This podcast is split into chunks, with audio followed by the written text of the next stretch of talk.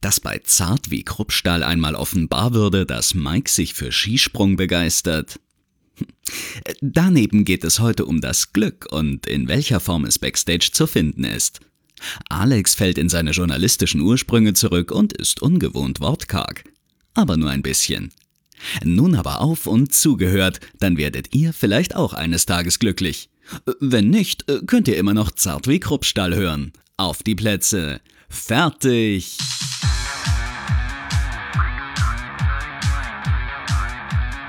Zart wie Kruppstahl. Mit Mike und Alex. Folge Nummer 13. Herzlich willkommen zu einer neuen Folge. Hallihallo. Wir haben uns ja beim letzten Mal. Ich bin ja auch noch da. Klingt wieder, ja, klingt, der Mike klingt ist auch wieder da. so nach Latenz. Ne? Ich war nur einfach etwas spät dran hier jetzt. Egal. Hallo. Freizeit ist ja äh, mittlerweile in unserer übersättigten und gelangweilten Gesellschaft das äh, allerhöchste Gut und äh, soll uns ja auch glücklich machen. Äh, wir hatten aber festgestellt, dass es möglicherweise in Zeiten von Corona auch äh, durch die Veränderung unseres Freizeitverhaltens zu Frust kommen konnte. Und ich habe jetzt mal äh, unvorbereitet für den Mike eine Frage, die, die Oh mir Gott. vorhin so spontan gekommen ist. Äh, die, die er jetzt nicht beantworten muss, wenn ihm das zu persönlich ist. Aber ich meine es wirklich so tiefgreifend, wie ich es wie ich's jetzt sage. Mike, bist du eigentlich glücklich? Ja, also ich bin, ähm, bin sehr glücklich. Auf, auf jeden Fall. Also das ist tatsächlich eine Sache, die ich mir, ich glaube, mehrmals am Tag bewusst mache, wie, wie gut ich es eigentlich habe. Das kann man ja auch auf verschiedenen Ebenen empfinden, dieses Glück. Also einmal, dass äh, irgendwann irgendwelche kosmischen Umstände es geschafft haben, auf diesem Planeten Leben werden zu lassen. Ne? Das ist schon ein riesen, das ist schon ein riesen, Äh, das, ist meinte ich jetzt aber nicht. Glücksfall, wenn du dir überlegst, wie unser Dreckhaufen in der Erde, in dieser ewigen Leere, wie der da rumkreist, ne? ist natürlich total philosophisch. Andererseits, ähm, gerade auch als wir, wir letzte Woche diese Frage diskutiert haben, ähm, der Unterschied zwischen Freizeit und Beruf, oder gibt es da eine Trennung oder irgendwie, was für ein Riesenglück das ist, ähm, das gar nicht so zu empfinden, dass das, womit man sein Geld verdient, ähm, irgendwie äh, eine Arbeit oder ein Beruf ist. Also das ist, ähm, sondern eher im Sinne von einer Berufung man, man das äh, äh, betreiben kann und das auch noch Ja. äh, so erfolgreich ist, dass man davon äh, leben kann. Also das ist sowohl, sowohl für mein Interesse auf juristischem Gebiet als auch auf geschichtlichem, als auch bei der Musik ist das ein, riesen, ein riesengroßes äh, Glück. Dann habe ich ein, äh, eine total tolle Familie. Das muss man sich immer so, dieses Glück des, des Moments, das muss man sich schon immer hervornehmen oder, oder bewusst machen. Ne? Ganz besonders, wenn man so im täglichen Kontakt mit Arschlöchern und Vollidioten, äh, wenn man mal durch die Stadt läuft oder so, das muss man schon zur, zur Entspannung und zum Lockermachen sich bewusst machen. Also ich bin, würde mich als total glücklichen Menschen bezeichnen, auf jeden Fall. Also es ist nicht alles perfekt, aber wer weiß, ob man da glücklich wäre, wenn alles perfekt ist. Ne? Siehe Matrix. Hm, Das, das war jetzt aber, also das hat mich jetzt gerade ein bisschen stutzig gemacht, dass du äh, gerade gesagt hast, dass du dir das mehrmals täglich irgendwie ähm, ja nochmal äh, überlegen musst oder, oder ähm, äh, nochmal, wie, wie, wie hast du es formuliert? Ähm, nochmal vor Augen halten. Vor Augen hältst, mehrmals täglich. Weil ähm, ist das nicht eigentlich ein Zeichen dafür, dass du es gar nicht direkt empfindest, sondern nur auf einer rein rationalen und logischen Basis irgendwie eruierst, wie dein Zustand gerade sein sollte. ganz, ganz, also dass du sozusagen in dem, in dem, in dem faktischen Stadium oder den, den faktischen Status des Glücks erreicht hast. Nee, nee, aus, aus, aus diesem faktischen, theoretischen Status heraus meine ich mit bewusst machen, dass man sich diesen emotionalen Zustand, dass man dem mal Raum gibt im Alltag. Also wenn dir zum Beispiel äh, dein Kind eine stinkende Windel an den Kopf wirft, musst du dir gerade bewusst machen, was für ein Riesenglück es auf der Erde ist, dass dieses kleine, kleine stinkende Wunder da vor dir li äh, liegt und dich trotzdem anlacht, obwohl es dich gerade mit Scheiße beworfen hat. Ähm, ist schon eine Weile her zum Glück, aber ähm, kommt demnächst ja kommt demnächst ja wieder. Ich wollte gerade sagen, zu. Ei- Einblicke in dein aber, Privatleben. Ähm, ähm, da- das meine ich damit. Also mit dem Bewusstmachen meine ich tatsächlich diesen, diesen emotionalen ähm, ähm, Moment äh, sich, sich vergegenwärtigen, dass man das ähm, mhm. im Hinterkopf hat, ähm, dass man glücklich verheiratet ist, dass man sich gerade keine ökonomischen Sorgen machen muss und, und so weiter. Das, ähm, das ist ja alles ähm, rational klar, aber hält einen aber auch trotzdem nicht davon ab, sich über völligen Quatsch zu ärgern manchmal. Ne? Also, und, ähm, also würdest du sagen, dass man Glück jetzt nicht so definieren kann, dass man es permanent so als Grundrauschen mitspürt? Äh, Im Alltag nicht. Nee, im, im, im, im Alltag nicht. Ich glaube, das ist so wie der hm, Unterschied hm. zwischen äh, verliebt sein und mit jemandem in Liebe leben. Also so dieser glückliche Rauschzustand, ähm, das ist, weiß nicht, also würde ich jemanden begegnen, der sowas als Dauerzustand hätte, ich glaube, mit dem würde ich mich nach zwei Minuten prügeln. Das wäre, das wäre, ähm, also das wäre ja nicht, nicht auszuhalten, um, um Gottes Willen, jemanden, der einem mit seiner Glückseligkeit den ganzen Tag in, äh, mit dem Arsch ins Gesicht springt. Ähm, das wäre, glaube ich, oh, um, um Gottes Willen, also damit würde ich nicht klarkommen. Also würde ich genauso wenig klarkommen wie mit einem ständigen Miesepeter irgendwie. Also das, ähm, das, hm. das, ja, hm. so würde ich das sehen. War, war das bei dir schon immer so oder äh, gab es, sag mal, eine Zeit, wo du dieses Glück für dich selbst erreicht hast? Also warst du prinzipiell eher ein pessimistischer oder unglücklicher Mensch und hat sich das dann irgendwann verändert oder war, warst du schon immer eher positiv vergegenwärtigen? Also das kann ich mit von immer nicht, nicht, nicht be beantworten. Ich denke, es kam erst mit dem Erwachsenwerden, dass ich mir Gedanken gemacht habe, ob ich glücklich bin oder nicht. Also ich glaube, als Jugendlicher merkt man eher, wenn man unglücklich ist und nicht, wenn man glücklich ist. Mhm. Ach so. Mhm. Ja? Weil so da nimmt man so dieses, ähm, dieses Glück, diese Unbeschwertheit, die man als Jugendlicher hoffentlich ähm, trifft in seinem Leben, äh, was ich nur jedem wünschen kann, ähm, nimmt man da so als, als selbstverständlich irgendwie hin und fühlt sich da so unbesiegbar. Ne? So dieses ähm, Bewusstsein, dass das alles nicht selbstverständlich ist, das kommt dann, glaube ich, äh, erst mit den ersten Tiefschlägen. Ne? Und die habe ich zum Glück erst im Erwachsenenalter erfahren. Keine Ahnung, wenn dein Vater stirbt oder hm. du mal auf äh, Leben und Tod im Krankenhaus liegst oder so, solche Sachen. Ne? Also das, ähm, da bin ich als Jugendlicher äh, zum Glück äh, von verschont geblieben. Also meine Erklärung jetzt. Hm. Ne? Ich bin kein also, Soziologe also, oder Psychiater oder Psychologe. Also würdest du dein, das ist jetzt hier komplett so interviewtechnisch, klar, aber mich, mich, nee, ja, nee, mich interessiert es halt wirklich krass, weil ich, weil ich mich da natürlich auch irgendwie immer hinterfrage. Machst du dir da viel Gedanken drüber, ob du gerade glücklich bist? Oder? Äh, äh, viel, viel tatsächlich, ja. Ja, ja, tatsächlich. Deswegen, deswegen hake ich da auch so genau nach. Weil und, und, und, teilst du das Glück für dich in so eine Gesamtsituation auf, für dich und deine Familie und deine Partnerin und so weiter und nur du ganz für dich? Äh, oder, oder, oder ist das für dich so, so eine Zusammenschau? Weil man kann sich ja fragen, bin ich mit meiner Familie glücklich oder bin ich, bin ich ähm, glücklich, weil ich diese Familie habe? Also bist du da ganz egomäßig im eigenen Zentrum oder definiert das Glück anderer auch dein Glück? Weil das ist ein ganz großer Unterschied, den ich zwischen einem, einem Jugendlichen und einem Erwachsenen ja. äh, bei mir wahrnehme, dass dieses eigene egomäßige Glück ähm, das ist jetzt nicht mehr so, so rein. Also es ist, hängt ganz stark zusammen, äh, wie es meiner Familie geht, ähm, wie es meinen besten Freunden geht oder so. Wenn da jemand total unglücklich ist, dann schaffe ich es auch nicht, mich glücklich zu fühlen, mhm. muss ich ehrlich sagen. Mhm, mh. ähm, oder also was, was, was so diese dieses familiäre Gesamtheitsglück, sagen wir, angeht, ist ja nun bei dir auch durch dadurch, dass du ja deine ganz eigene Familie hast, auch nochmal was komplett anderes. Ne? Also mhm. jetzt, jetzt mal unabhängig von der Kernfamilie, aus der du stammst. Ähm, mhm. das, das ist bei mir tatsächlich nicht so, weil wir in dem Sinne auch keine so große Familie sind und familienintern, sage ich mal, auch nicht so enge Bande haben, außer jetzt mit meinen Eltern und, und, und meinen Großeltern vielleicht. Ähm, ist, eine, ist eine faszinierende Perspektive, die du jetzt da aufgemacht hast. Äh, die habe ich so noch nie hinterfragt tatsächlich, inwieweit das nur mhm. so, ein, so ein egoistisches Glücksempfinden ist in dem Sinne.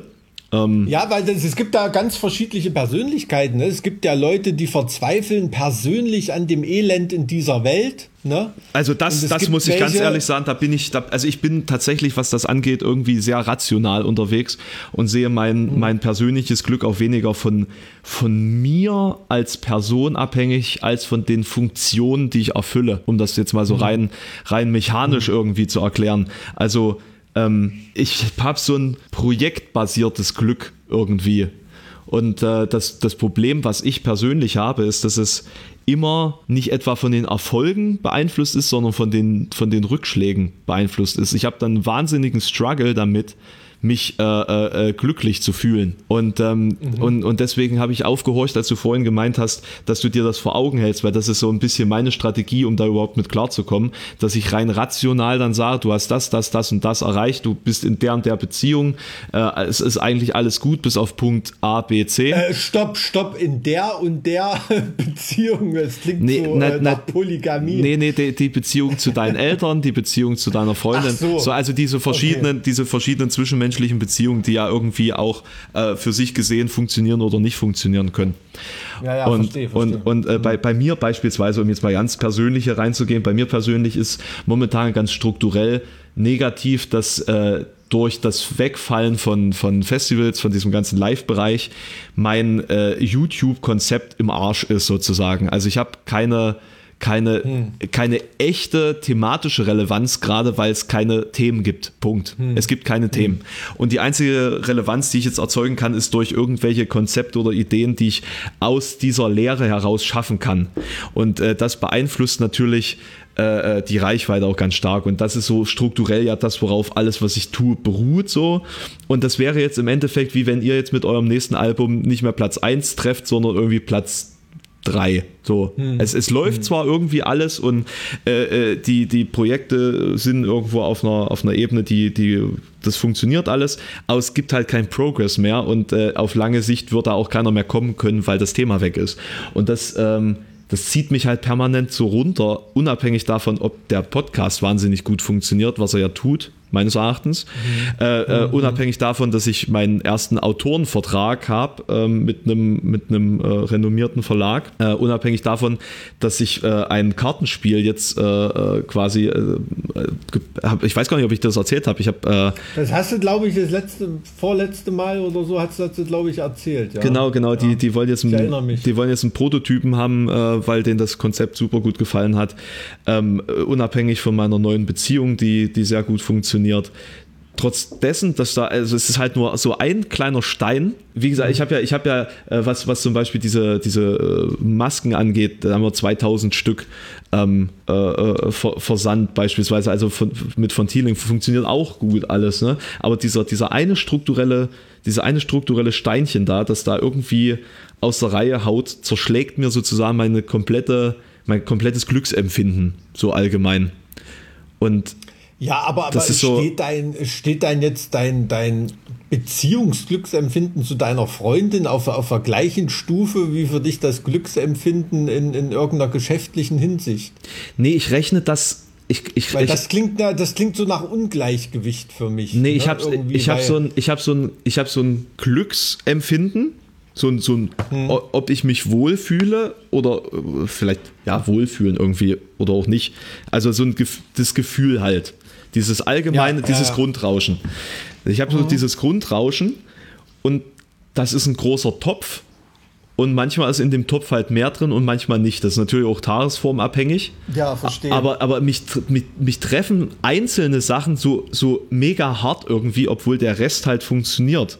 Und, und ich muss es mir ja. wirklich bewusst machen, ähm, auch, genau. Also ja. ich frage mich da wirklich, ob man, wie, wie Glück funktioniert eigentlich, wenn, wenn einzelne Dinge. Ja, also ich, ich, glaube, ich glaube, dieser eine negative Widerhall, der hat natürlich, wenn du zwei Hallen hast, ne, die eine Lagerhalle ist voll mit Glücksmomenten und die andere Halle für Scheißmomente, da steht nur dieses eine Ding drin, hat natürlich einen Riesenraum zu Hallen hm. in deiner Persönlichkeit irgendwie, ne? Mhm. Und ähm, deshalb finde ich das völlig, völlig richtig, dass du dir da, dass man sich da bewusst macht. Ähm, Moment mal, eigentlich läuft ja alles irgendwie richtig gut und äh, ich habe eine ganz gute Trefferquote von zehn Projekten laufen äh, neun super oder äh, Projekte, ne, jetzt auch irgendwelche privat emotionalen Sachen, die kann man ja nicht als Projekt bezeichnen, aber wir machen, geben mal, vergeben mal eine Projektnummer, laufen neun gut. Ähm, bin ich bei 90 Prozent äh, super unterwegs. Ne? Und willst du dir die anderen 10 Prozent irgendwelchen, irgendwelchen Scheiß kaputt machen lassen? Also ähm, es ist, was auch total interessant ist, ist ja, ich habe auch gelesen, ähm,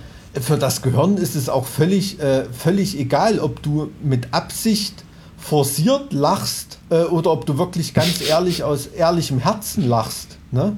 Die Ausschüttung von Hormonen oder so ist da irgendwie ähnlich und der positive Effekt auf den Körper ähm, deshalb so mit Absicht debil vor sich hingrinsen ähm, hat irgendwie so den, wahrscheinlich den gleichen Effekt auf deinen äh, Hormonhaushalt oder Stresslevel zumindest, als wenn du äh, aus innerer ehrlicher Glückseligkeit vor dich hin lächelst. Das fand ich schon, äh, schon beeindruckend. Na, im Ende, also, äh, am Ende ist es halt vermutlich wirklich so eine ganz persönliche Einstellungssache. Wenn du, wenn du dir selbst vorgibst, mhm. dass du jetzt niedergeschlagen bist, dann bist es vielleicht auch eher, als wenn du äh, grundsätzlich eher ein positiver Charakter bist und sagst, ach Mensch, kacke, aber ich lache jetzt trotzdem drüber. Ja, ja, das ist klar. Also da, da, ist natürlich wie bei allem so die, die gesunde Mitte das Richtige. Ne? Also jemand, der gar nichts ernst nimmt und, und, und keinen Warnschuss oder irgendwie kapiert ähm, und, und so weiter, das ist natürlich nicht gesund, aber jemand, der jetzt nur äh, bei jedem abgebrochenen Fingernagel in ein völliges Melancholieloch versinkt, ähm, mhm. kann natürlich auch niemand so, so, so wirklich gebrauchen. Ne? Also ich rede da jetzt nicht von irgendwelchen krankhaften Veränderungen. Ne? Ich meine jetzt wirklich nur ähm, so ganz, ähm, ganz normal ganz normal im Alltag. Und da sind wir wieder bei diesem Thema äh, von, von letzter Woche Freizeit äh, und so weiter unser Alltag ist, glaube ich, nicht so gestrickt, dass wir uns das so sehr bewusst machen, wie, wie, wie, wie glücklich man eigentlich gerade ist. Und dabei gerade in solchen Scheißsituationen muss man sich immer, und das habe ich mir angewöhnt, sich darauf zu besinnen, was super läuft. Mhm. Ne? Ähm, also wenn ich jetzt gerade zu Hause sitze und denke, oh, ey, jetzt würdest du gerade... Äh, eine der geilsten Shows des Jahres auf dem Rock am Ring spielen. Mhm. Äh, ne? Stattdessen äh, hat mich meine Frau zum Unkrautjäten in den Garten verdonnert. ähm, ähm, musst du dir trotzdem bewusst machen, was von Glück das ist, dass du gerade einen Garten hast und nicht in irgendeiner Sozialmietskaserne eine Zweiraumwohnung. Ne? Also das ist einfach, ähm, ja, ne, das ist eine Frage des Standpunktes und eine, eine, Frage der Einstellung, ganz, ganz grundsätzlich. Und ähm, es gibt nur ganz, ganz wenige ultra beschissene Situationen, denen man, glaube ich, nichts Positives abgewinnen kann. Das, äh, das ist so mein Motto, was ich ein bisschen für mich habe. Also man muss immer die, so diese Chance in der, in der Krise sehen. Ne? So wie Lisa zu Homer Simpson sagt, Daddy, wusstest du, dass die Chinesen das gleiche Wort für Krise und Gelegenheit haben? Und Homer sagt, eine Krisenlegenheit.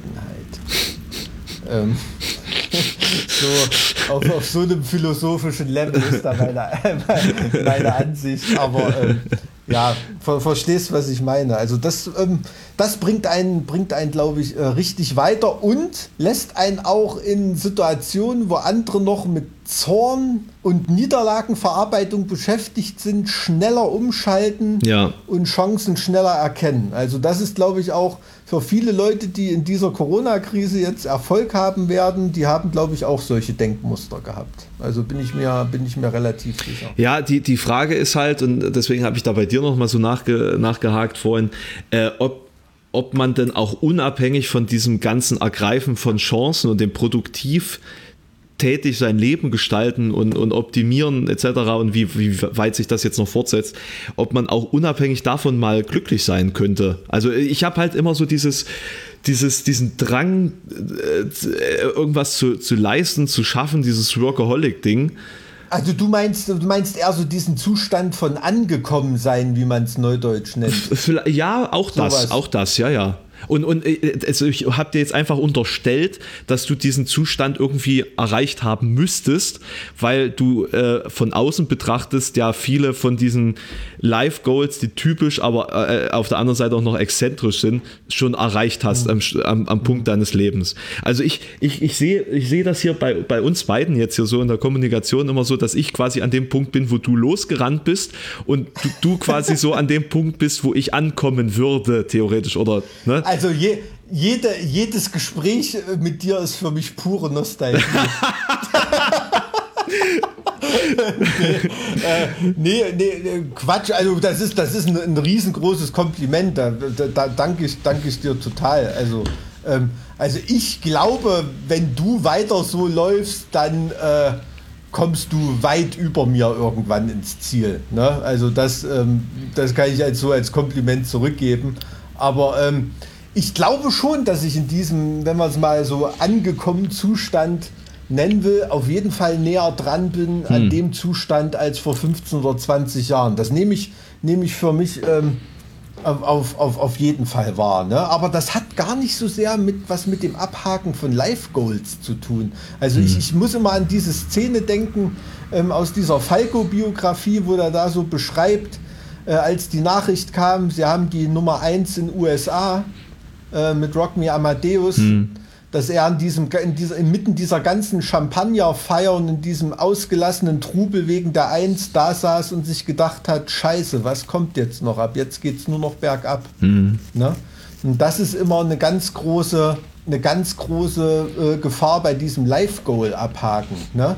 Oh geil, ich habe ein Haus gebaut. Ja, so gut wie jetzt wird das Haus nie wieder aussehen. Ne? Müsstest, du jeden Tag, müsstest du jeden Tag streichen. streichen. Super, ich habe ich hab meine Traumfrau geheiratet. Ja, so von heute wirst du wahrscheinlich nie wieder sein. Ne? Also ähm, aus der, aus der äh, Perspektive kann man es ja, ja auch betrachten. Und das. Das würde die Einstellungsfrage, ne? Das ist die Einstellungsfrage und man darf diese Life Goals nicht als endgültigen Zustand sehen, sondern also ich, ich, ich betrachte das eher so als auf einem Level, auf dem man sich befindet, aber auf dem man dann schon weiterlaufen muss. Ne? Oh, genau. Weil eine Beziehung, eine Ehe ist, ist Weiterarbeit. Ähm, es ist auch weiter Arbeit, in einer, in einer Band zu spielen, die eine Nummer 1 in Charts hatte oder die, was weiß ich, die größten Festivals geheadlined hat oder so. Da darf man sich nicht, eben nicht drauf ausruhen, sonst bringt man nur noch äh, Akustikalben raus oder äh, 25 Jahresrückblicke oder, oder irgendwie sowas. Ne? Ähm, im, im, Im Privaten wie, wie, wie im Beruflichen. Also das man, man darf das immer nicht so als Haken dran, so, okay, nächstes Ding. Ne? Es gibt Leute, die machen das so, ähm, aber die werden, glaube ich, nicht glücklich. Aber das ist genau das, wovor ich irgendwie Angst habe. Das ähm, habe ich für mich so ein bisschen, ja, als das entdeckt, was, was mich so ein bisschen umtreibt, diese Angst davor, äh, so eine Art, wie, wie ich es nenne, so eine Art Stillstandssituation hervorzurufen. Das ist zum Beispiel der Grund, warum ich im Leben vermutlich niemals Lehrer werden werde, weil ich äh, mhm. innerhalb meiner Praktika halt festgestellt habe, wie die Menschen da stehen geblieben sind, ab dem Zeitpunkt, mhm. die sie da äh, in den Beamtendienst übergetreten sind. Ähm, ja. Und, und äh, das macht halt auch immer so meine, meine negative Ansicht Beamten gegenüber aus. Sorry an dieser Stelle, wenn ich da ab und zu mal ein bisschen giftig bin. Ähm, und, und äh, deswegen mache ich halt auch so vieles und so viel Verschiedenes, weil ich halt so, so eine unfassbare Angst habe, an einem Punkt anzukommen, den viele als angekommen bezeichnen und ich einfach so als Stillstand und wo, wohin geht's dann bezeichnen würde. Mhm. Mhm. Ja, und, ja, und, ja, und das, also sagst du, das neue, sagst du schon richtig irgendwie. Ja, neue Herausforderungen suchen, das ist, ähm, das ist äh, absolut wichtig. Ne? Das kannst du als Beamter auch, indem du deine, das heißt beamtenrechtlich äh, Verwendungsbreite erhöhst. Ne? Hm. Kannst dich ja auch irgendwohin abordnen lassen und neue, äh, und neue Herausforderungen annehmen. Du kannst ja als Lehrer, was weiß ich, kannst ja auch im Kultusministerium arbeiten oder was weiß ich. Ne? Aber das ist im, trotzdem dann so eine persönliche Abgestumpftheit, ähm, dass die eigenen Ambitionen gar nicht hm. mehr da sind. Ne? Davor hätte ich, glaube ich, am allermeisten Angst. Also ich habe es irgendwie, ähm, dieser angekommene Zustand ist für mich eher so ein, ich würde das eher als ein Bild wie, einem, wie einen Heimathafen bezeichnen. Ne? Hm. Wo du weißt, du kannst da immer wieder hin sicher zurückkehren. Das ist eine absolut sichere Basis, von der aus du dich immer wieder aufmachen kannst in neue Abenteuer. Aber du weißt, das ist da. Und wenn du das geschafft hast, das kann deine Familie, das kann dein äh, ähm, äh, mobilfunkloses äh, äh, Dorf in, in, in Sachsen-Anhalt sein ähm, oder so. Also ich habe hab auch Freunde, für, für die ist das so dieser Schoß der Familie und das, das klingt, weiß nicht, das, das klingt total irgendwie äh, kiffig, äh, glückselig, ne? Ähm, oder auch so ein bisschen Biedermeier-mäßig fast oder so. Ein bisschen. Aber, ähm, hm. Ja, aber ich glaube, als selbst jeder, jeder große nachhaltige, nachhaltige Revolutionär oder so, das waren entweder Leute, die von so einem sicheren Heimathafen aus operiert haben oder absolut getriebene Leute, die niemals irgendwo ankamen. So dazwischen, das gab es nicht. Ne? Also so diesen Beamtenrevolutionär, den, den gab es wahrscheinlich wirklich nicht.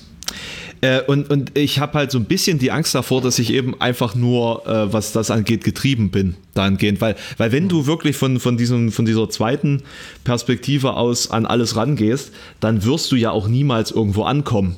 Also dann, dann bist du ja stets in so einem Zustand des, des Unglücks, das, mhm. das dich vorantreibt, weil du weiter suchst und weil du weiter denkst, dass du es nicht, weil du es nicht erreichst oder noch nicht, nicht erreichen kannst irgendwie. Und äh, äh ja. die, die, das ist halt geil für, für deine Abzeichen, die du dir verdienst, sage ich mal.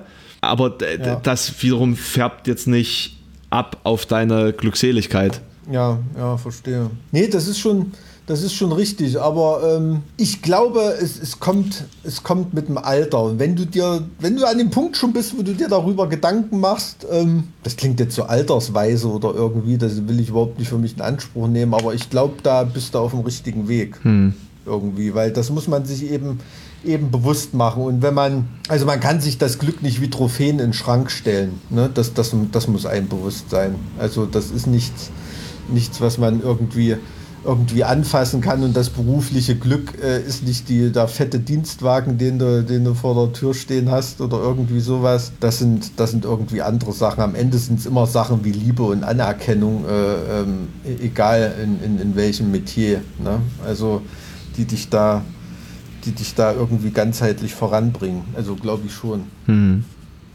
Wie, wo standst du denn mit 25? Wie, wie war denn da deine Situation und deine deine Sicht auf deine Zukunft oder Entwicklung? Hm, mit 25. Warte mal, welche Jahreszahl war das denn, als ich 25 war? ähm, muss ich erst mal rechnen. Muss ich erst mal rechnen. Äh, das muss so äh, Anfang der 2000er gewesen sein, wenn ich richtig rechne, wenn ich Ende der 70er geboren bin. Anfang der 2000er Jahre, da habe ich studiert und habe mein BAföG-Geld verflogen sozusagen. Ähm, bin da in der, in der Weltgeschichte rumgereist irgendwie, weil ich hatte das Glück, da unter einer alten Studienordnung noch anzufangen also egal, ob man da 20 äh, oder 40 Semester gehabt hat, man konnte da nicht geäxt werden oder mhm. irgendwie. Ähm, habe natürlich, habe alle meine Scheine und so gemacht, ne? da konnte man mir nichts anhängen. Aber ähm, da habe ich äh, so, die, ähm, so die Sinnsuche in der Welt betrieben. Ne? Ich kann mich erinnern, 99, 2000 ähm, zu dem Silvester, das habe ich an der Grenze zwischen Costa Rica und äh, Nicaragua verbracht. War, war super cool. Ähm, hat Spaß gemacht. Wie, in, in, welchem Kontext warst du da unterwegs? Also einfach nur. War einfach reisen? als Tourist. Einfach reisen, äh, sich, die, sich die Länder angucken. Also das war auch so die Zeit, als es losging, dass man auch äh, sehr, sehr lange Flüge sich auch als Student leisten konnte. Ich, ich wollte gerade sagen, also ich meine, prinzipiell ist so ein Flug doch trotzdem immer noch für studentische Verhältnisse ziemlich teuer. Wenn du jetzt nach Costa Rica fliegst, oder? Das, ähm, man, man, man muss da ja nicht im Luxushotel wohnen. Du, ich muss mal ganz kurz unterbrechen. Ja. Ähm, ich glaube, ich habe vergessen, meinen Sohn aus dem Kindergarten abzuholen. ja, äh, äh, ja, warte mal, kann, kann auch sein, äh, ich, ich rufe dich gleich nochmal an, ja? Okay, alles klar. Ja, also kann, kann jetzt weitergehen. Ich habe äh, ich habe allerdings auch wirklich nur noch 3% äh, auf dem Handy und äh, telefoniere mit Kopfhörern. Das heißt, ich kann es nicht nebenbei aufladen. Ah, ja, dieses. Aber gut, ähm, ähm, die Zeit, die wir jetzt hier gerade gelabert haben, hat auch nur 3% verbraucht. Ich hatte mit 6% bin ich reingegangen. Ja, tipptopp. Ja, ich, du, das, die Folge muss ja jetzt auch nicht so wahnsinnig lang werden. Ich würde das gerne mit dem, mit dem Kind und dem äh, Vergessen abholen drin lassen. Das ist ja lustig. Hey, absolut. Also gerade wo ich so über die glückliche Familie schwadroniert habe, das ist eine, ein, guter, ein sehr, sehr cooler Kontrapunkt. Ja, ich, ich, ich, ich, ich freue mich, freu mich auf jeden Fall sehr, dass du jetzt scheinbar doch nicht vergessen hast, deinen Sohn abzuholen holen und dann, äh, dass wir noch ein bisschen mhm. weiter schwatzen können. Ähm, mit nee, aber weil, weil du gerade fragtest äh, wegen diesem, diesem Reisen und so mhm. weiter, ne? da ist mir nämlich, habe ich noch im, im E-Mail-Fach gefunden, äh, da hat uns nämlich Valerie Schramm geschrieben, ähm, so als Themen Anregung, ähm, wie das so mit dem Reisen im In- und Ausland ist, besonders im Vergleich zu DDR-Zeiten aus heutiger Sicht. Ne? Und das ist, glaube ich, wirklich so eine, so eine Erklärung für mich, dass ich so Ende der 90er, Anfang der 2000er, als ich da durch Zivildienst und BAföG das erste Mal so an Geld richtig gekommen bin, ähm, dass das so eine Explosion für mich war mit äh, durch die Welt reisen. Also gerade weil das in der DDR war, unproblematisch möglich ja nur äh, Urlaub an der Ostsee im Thüringer Wald, mhm. da war ich sowieso, oder in, äh, in Tschechoslowakei. Deshalb hat sich da schon einiges Bahn gebrochen sozusagen. Na, Flake sagt ja bis heute, dass ihm Urlaub äh, in Deutschland äh, reicht. Und ja, das, das glaube ich, äh, das glaube ich auch aus, aus seiner Sicht, weil wenn man, äh, mir, mir geht das auch so, also ich habe dieses äh, individuell touristische, ich reise mal in, ins Ausland ans andere Ende der Welt irgendwie, habe ich dieses Verlangen gar nicht mehr so sehr, seitdem man mit der Band ständig irgendwo hm. irgendwie unterwegs ist. Ne? Wir stricken unsere Aufenthalte ja meistens so, dass wir da schon noch mal ein paar Tage frei haben, wenn wir irgendwo neu hinkommen. Ähm, also man sich da mal was anschauen kann, wenn man da jetzt zum sechsten oder siebten Mal in Tokio ist oder so, da ist es nicht schlimm, wenn da mal kein Day off ist, weil da hat man sich das meiste schon angeschaut. Aber wenn man irgendwo mal neu hinkommt, wie keine Ahnung, als wir das erste Mal in Indonesien oder Malaysia waren, ne, oder äh, wenn man das erste Mal nach Australien reist oder so hm. oder solche Sachen oder Shows in der Mongolei angeboten bekommt oder was weiß ich.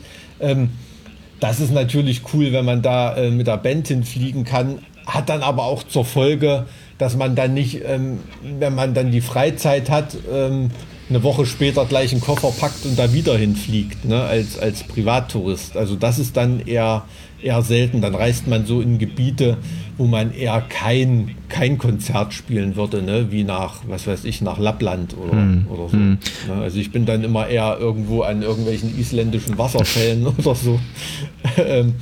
Um, um, um, um da so den Kontrast zu haben. Gibt es so jetzt auch äh, im Bezug jetzt auf Reisen, weil das ja, glaube ich, so ein, so ein Extrempunkt ist, gibt, hast du so Momente, wo du dir denkst, das ist jetzt so ein, so ein Ding im Leben, das müsstest du eigentlich screenshotten, also da, wo du dich einfach rundum zufrieden, erfüllt fühlst, wo du sagst, das ist jetzt quasi so, so ein, so ein Peak-Moment?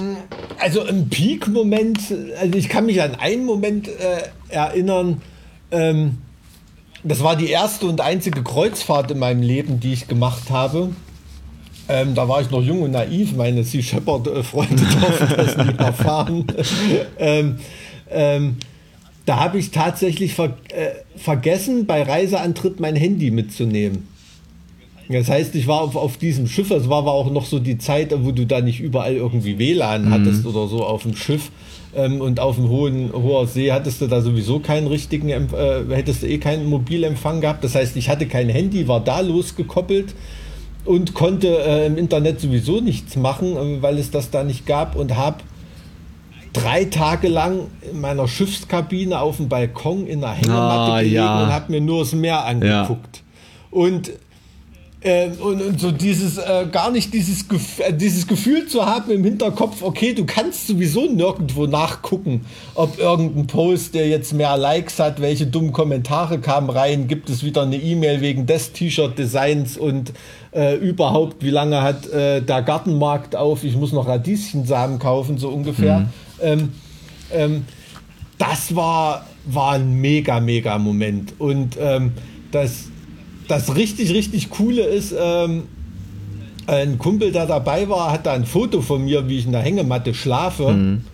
Und äh, das habe ich zu Hause. Wenn ich das Foto angucke, da denke, äh, bringt das immer wieder dieses, dieses absolute Gefühl von, also man hat so völlig den Rücken frei gehabt und so dieses Gefühl gehabt, okay, du brauchst noch nicht mal darüber nachdenken, ob du was vergessen hast. Mhm ähm, das ist sowas, was mich, was mich irgendwie äh, ständig begleitet, ne? weil ich ja wie du auch auf tausend Hochzeiten tanze. Ähm, ähm, als, als, was weiß ich, als Unternehmer unterwegs bin, als Musiker unterwegs bin, als Jurist unterwegs bin, als Student unterwegs bin, als Wissenschaftler unterwegs bin.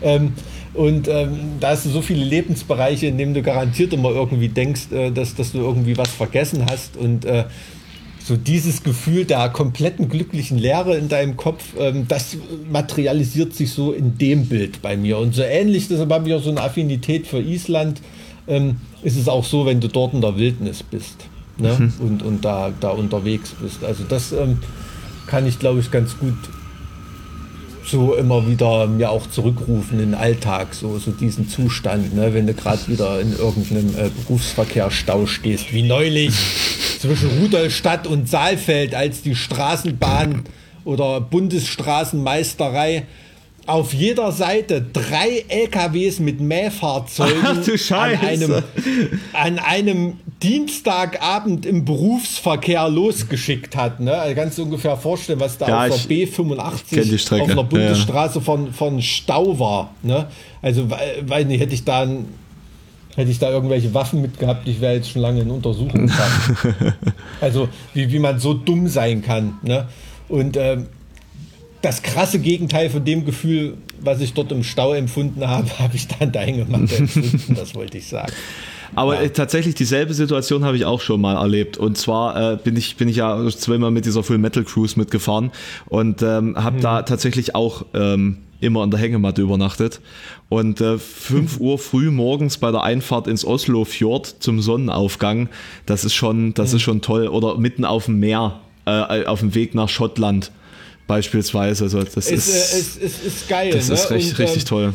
Das erste, was ich gemacht habe, äh, ich habe äh, eine Hängematte im Garten seit, seitdem. Und das ist auch irgendwie ja. mein absoluter äh, Wohlfühl, Wohlfühlpunkt. Also äh, da kommen alle sauteuren technischen Geräte und fancy eingerichteten Zimmer äh, in unserem schönen Haus oder so nicht, äh, nicht hinterher. Es ist einfach die Hängematte da im Gestrüpp zwischen den zwei Bäumen. Da fühle ich mich am wohlsten. Kann ich, kann ich so unterschreiben. Kann ich so unter, also wirklich kann ich tatsächlich so unterschreiben.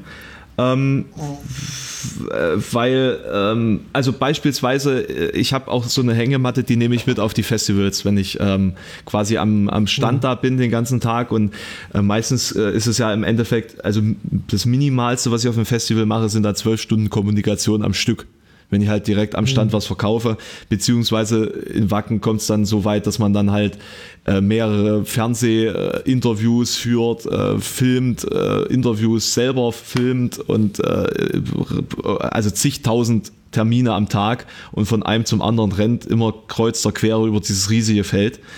Und da habe ich dann sozusagen im Backstage von unserem Zelt äh, eine Hängematte wo ich mich einfach mal mhm. zwischendurch drauflege und einfach mal kurz ja. die Augen zumache. Das ist, das ist genauso der Moment.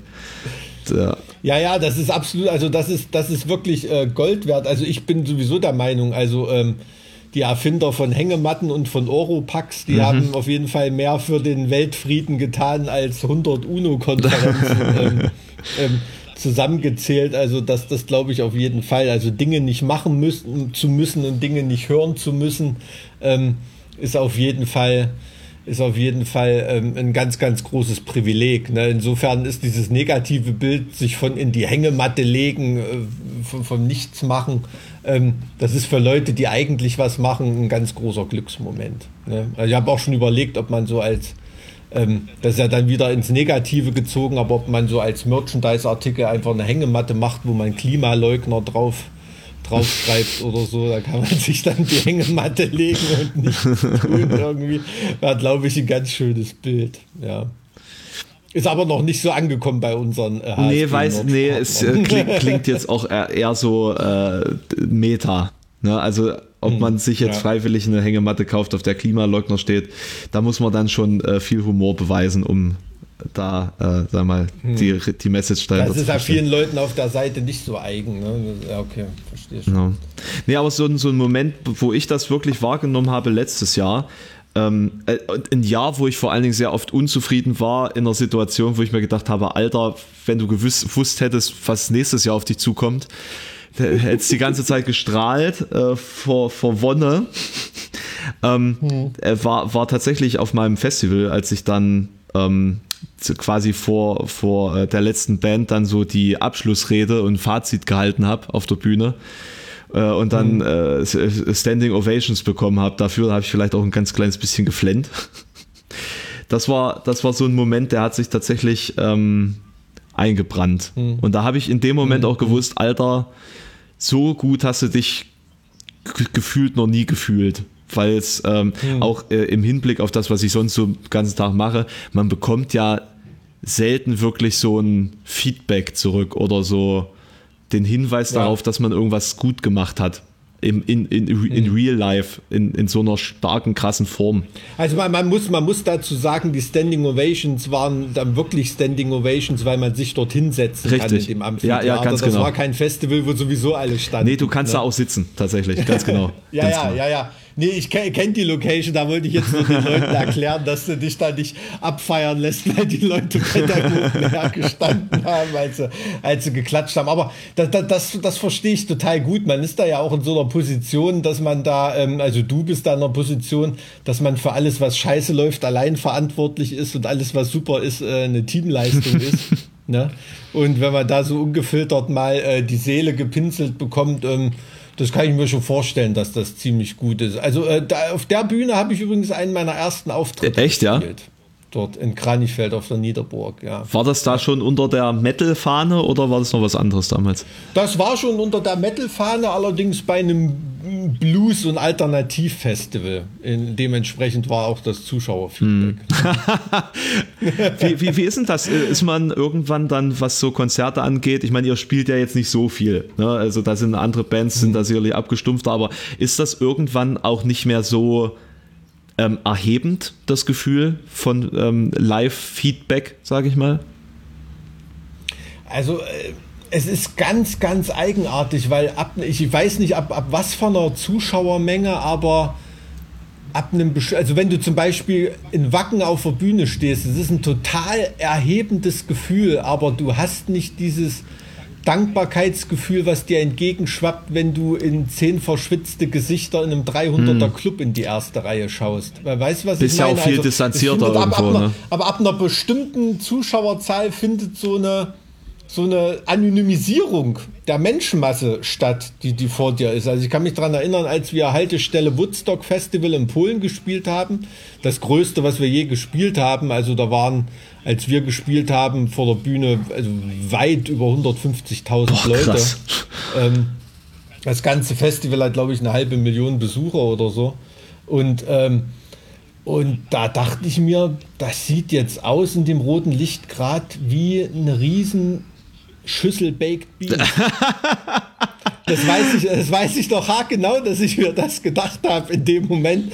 Und man hat das gar nicht mehr so als Menschen wahrgenommen. Und die Bühne war so hoch, dass man die ersten Reihen gar nicht gesehen hat. Hm, krass, heftig. Ne? Hm. Und, ähm, und das war, ähm, und das ist dann so ein Level, wo, also man, man spürt da, das ist dann so, so was Überwältigendes.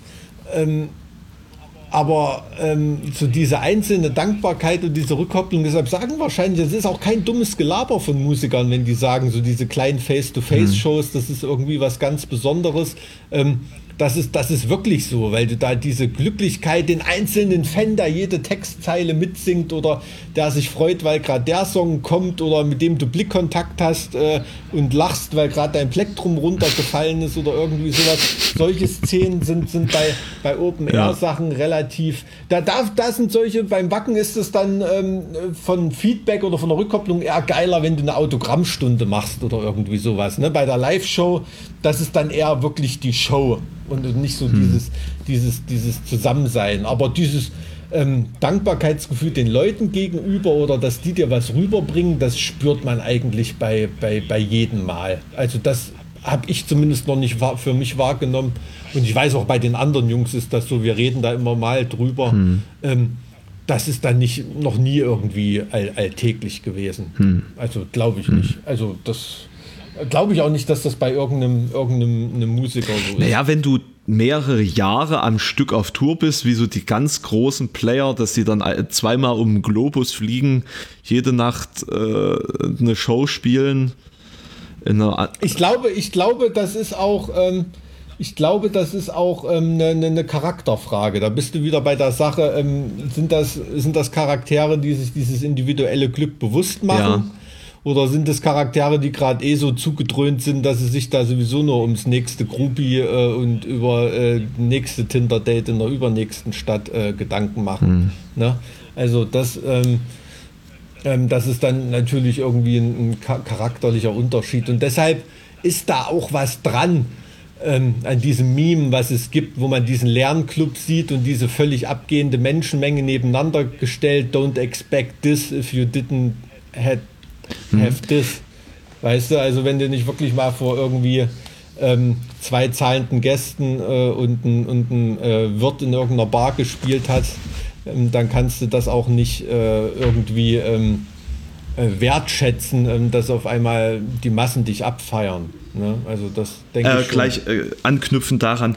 Ähm, Im Endeffekt auch wenn, wenn man das während dieses Weges von diesen kleinen Konzerten zu den großen Auftritten vielleicht so nicht wahrnimmt, wenn man es vielleicht auch nicht zu schätzen weiß, so genau, ähm, äh, man ist ja am Ende viel glücklicher, wenn man gesehen hat, welchen Weg man zurückgelegt hat, oder? Als, als dass mhm. es einem alles mhm. zufällt, glaube ich.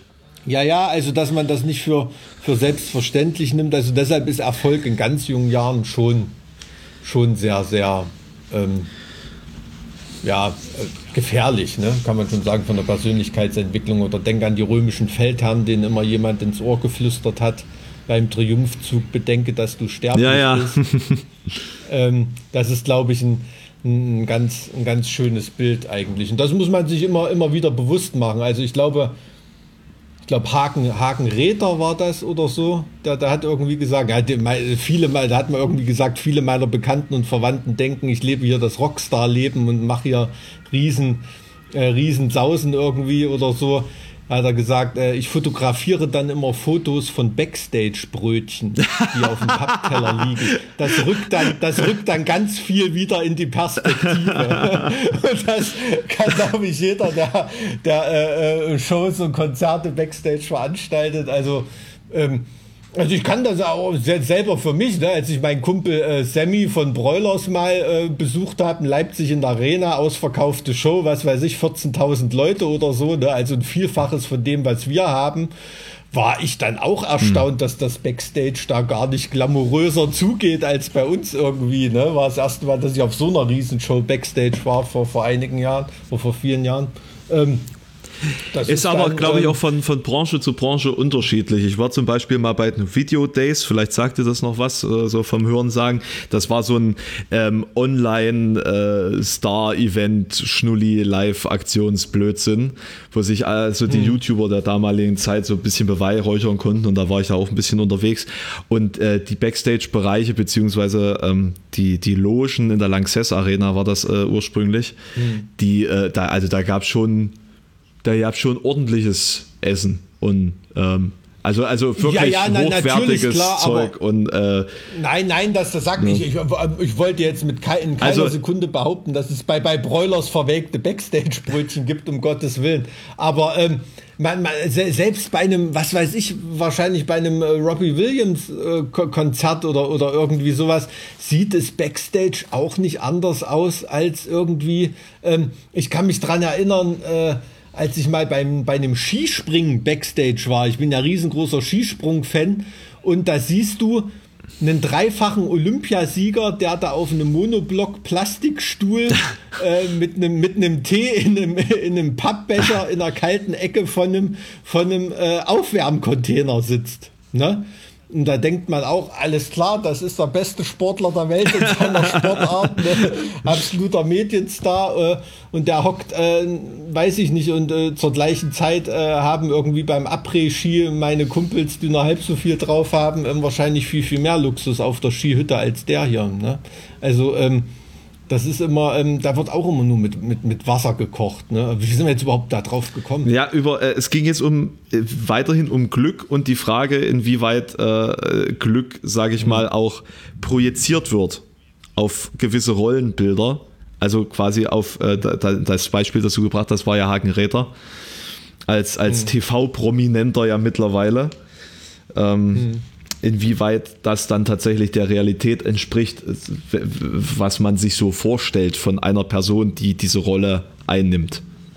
Äh, in diesem Fall TV-Prominent. Ja, ja, absolut. Und das ist, ähm, man selber merkt das ja gar nicht, dass irgendwie andere Leute auf einmal denken, man wäre prominent oder so.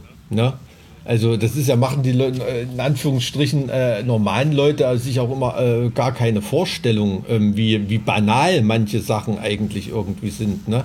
Deshalb denkt man wahrscheinlich auch landläufig, ähm, auf dem Wacken Open Air ist ähm, das Klopapier aus Gold. Ne? Allerdings muss ich sagen, wenn irgendein Open Air mal goldenes Klopapier hat, wird es wahrscheinlich das Wacken sein als allererstes Backstage.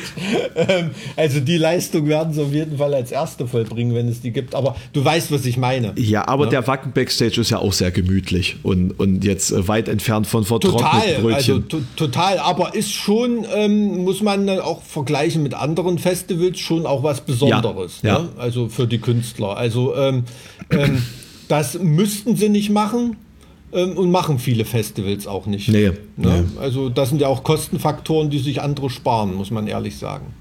Also ich muss sagen, ähm, äh, also vergleichbar, also fast vergleichbar ist noch das Summer Breeze Backstage, jetzt was die deutschen Festivals angeht. Absolut, absolut aber, aber, das ist auch sehr Aber danach ja. kommt eigentlich nichts mehr in, dem, in diesem Luxus-Prunkzustand. Also ich habe ähm, im, im, Ausland gibt es einige Festivals, die da super aufgestellt sind noch. Also in, äh, in, Norwegen haben wir mal ein Festival gespielt. Das fing schon damit an, dass wir ähm, in unserem Hotel, was irgendwie am Fjord stand, äh, mit dem Boot abgeholt oh, wurden und in den Backstage, in den Backstage-Bereich gefahren wurden und äh, und da war das, das war, war natürlich super cool. Ne? Und ähm, oder auch äh, Hellfest in Frankreich ist auch echt cool. Ähm, aber da ist auch für die Zuschauer das Festival ähm, absoluter Wahnsinn ringsrum. Mhm. Ähm, und natürlich immer, wenn die Umgebung geil ist. Ne? Interlaken, ähm, ähm, das äh, Greenfield mhm. ist ein ziemlich cooles Festival. Und ich muss sagen, dass an, Sachen Backstage-Vergnügen, Vergnügung und Sau rauslassen und Spaß haben, sind so Alternative Hip-Hop Festivals schon Lichtjahre voraus der Metal-Szene. Ne? Also da ist, ähm, keine Ahnung, wenn du, ähm, ähm, wenn du äh, Deichbrand spielst ähm, ähm, oder, oder äh, Highfield Festival und so, also was jetzt keine rein Metal-Festivals sind oder irgendwie, da ist schon für viel mehr Zerstreuung gesorgt. ne? Also muss man, muss man schon sagen, also das hat, da hat fast jedes Festival so einen Standard wie Wacken mm, oder Summer. Mm.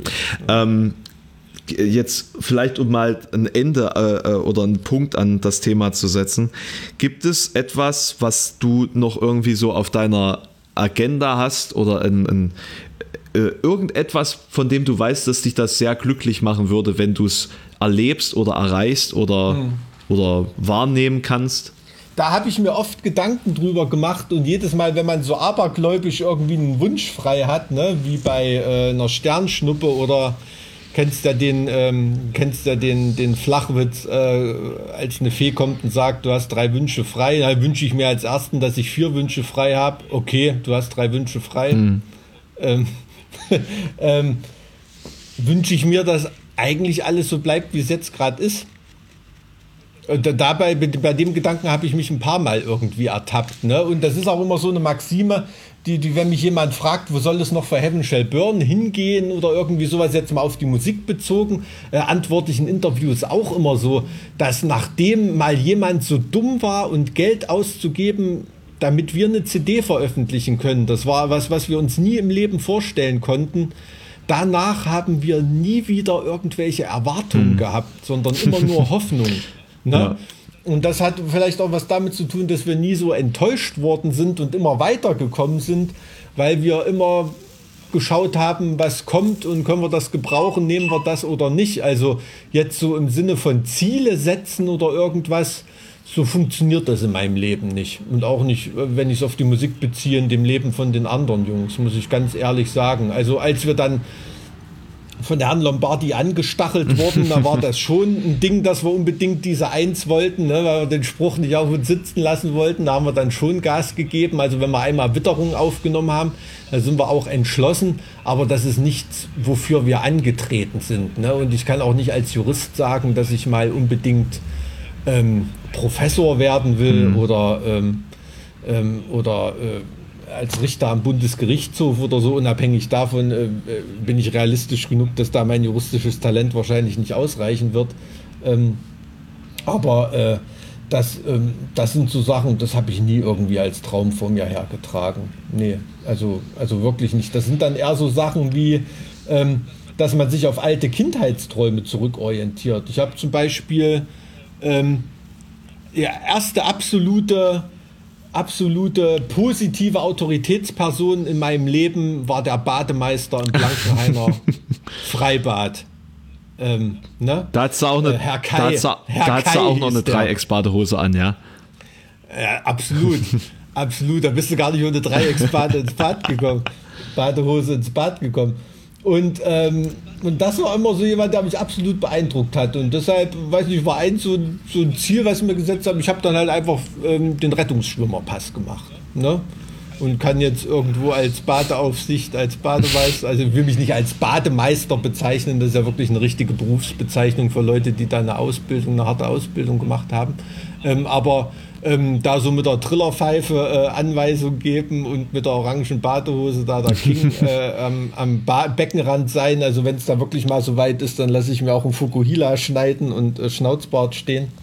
Ähm, da, das ist sowas, ähm, das machen zu können, das ist so ein kleiner, weiß ich nicht, so ein, so ein dummer Kindheitstraum, das fände ich cool. Vielleicht mache ich irgendwann noch mal einen Führerschein für eine Diesellok oder für eine E-Lok. Äh, als, als, so, so nach sowas strebe ich dann eher, als so nach den ganz, ganz hohen, hohen Kirschen. Also ich weiß nicht, ob du das verstehst, was ich da meine, aber das sind eher so Sachen, die ich mir jetzt erfülle. Und das ist das, große Glück, das eigentliche Ziel, was man da vor Augen haben sollte, dass man die ökonomische und ähm, ähm, personelle Freiheit hat, sich solche Träume verwirklichen hm. zu können. Ne? Wenn man das geschafft hat, dann braucht man irgendwie beruflich oder so gar nicht weiter nach dem nächsten großen Erfolg schielen. Ne? Also dein nächstes Ziel für dich wäre vielleicht ähm, für deinen Streaming-Raum die richtige Wandfarbe zu finden oder sowas. Wenn du bei der Reise am Ende angekommen bist, dann hast du einen ewigen Glückszustand, glaube ich. Du hast gemeint, die Farbe sieht gar nicht schlecht aus digital. Ich fand die, ich fand die nicht so schlecht wie du. Also als du mir davon erzählt hast, äh, da dachte ich, das sieht aus, als ob da jemand Scheiße an die Wand geworfen hat. Dabei sah das gar nicht so schlecht aus. Kann man sich ja bei Twitch angucken, wie deine Wand aussieht, oder? Ja, ähm, ich hoffe. Ich bin äh, nachher äh, gleich auch äh, wieder online. Das äh, ist ja so eine Sache. Aber ähm, äh, wir wollen auch mal nicht vergessen, die Leute sollen uns ruhig E-Mails ja, schicken. Ja, stimmt. Das ist total unterhaltsam. Stimmt, genau. Die, da wollen wir äh, natürlich auch drauf eingehen. Also halt äh, zartwiegruppstahl.gmx.de beziehungsweise könnt ihr uns auch gerne bei Instagram schreiben. Äh, da sind wir auch unter selbigem Namen vertreten. Ähm, du, tatsächlich muss ich auf, dem, auf der Suche nach Glückseligkeit mir jetzt mal einen Döner besorgen, weil ich ansonsten am, äh, am äh, Laptop hier verhungere. Ähm, es hat mich auf jeden Fall wahnsinnig interessiert, heute das, äh, diese ganzen Aussagen von dir zu bekommen, also auch aus persönlichen Gründen. Und ähm, freue mich da sehr, dass wir das Thema so so ausführlicher besprochen haben oder bespre besprechen konnten auf dieser persönlichen Ebene. Und ich stelle mir jetzt nicht vor, dass jetzt hier äh, ähm, viele tausend Leute den Podcast jetzt äh, hören und dementsprechend das auch alles sehr persönlich hier mitbekommen haben. Aber ich, äh, also mir persönlich macht das eigentlich nichts aus, so ein kleiner Strip, weil äh, ich mache ja seit Jahren nichts anderes als Social Media mäßig aktiv zu sein und irgendwann wird man ja zu der Person, die man da im Internet darstellt. Gut, also dann dementsprechend vielen lieben Dank, dass ihr dabei gewesen seid und wir hören uns beim nächsten Mal. Tschüssikowski. Alles klar, dann tschüss.